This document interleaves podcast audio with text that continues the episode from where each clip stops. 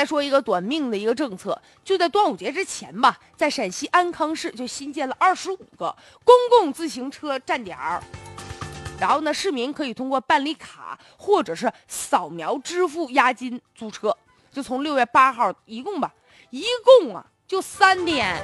这服务就叫停了，理由是啥呢？那不有个二维码吗？说你扫完二维码，然后交押金。关键这二维码现在满大街都是啊，所以他那二维码吧就别被别人给改了。这样一来，那大家支付的钱不就没有真正的到达这个管理部门的账户底下吗？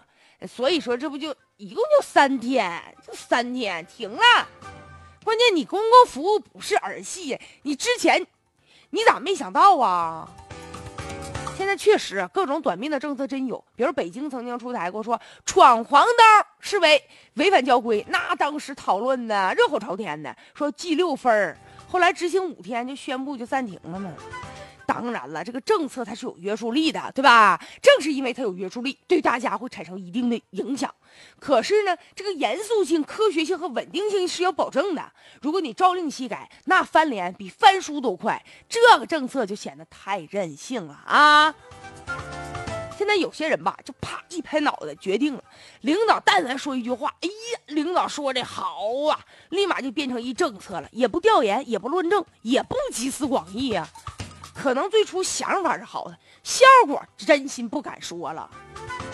而且吧，现在出台什么政策吧，有的人闭门造车啊。你想啊，你这公共政策面对的是公众，大家身在其中，那是最有发言权的。就好比说，你要给老百姓做双鞋，你总得问问人家鞋多大号吧，你得问问人家穿什么色儿吧，是吧？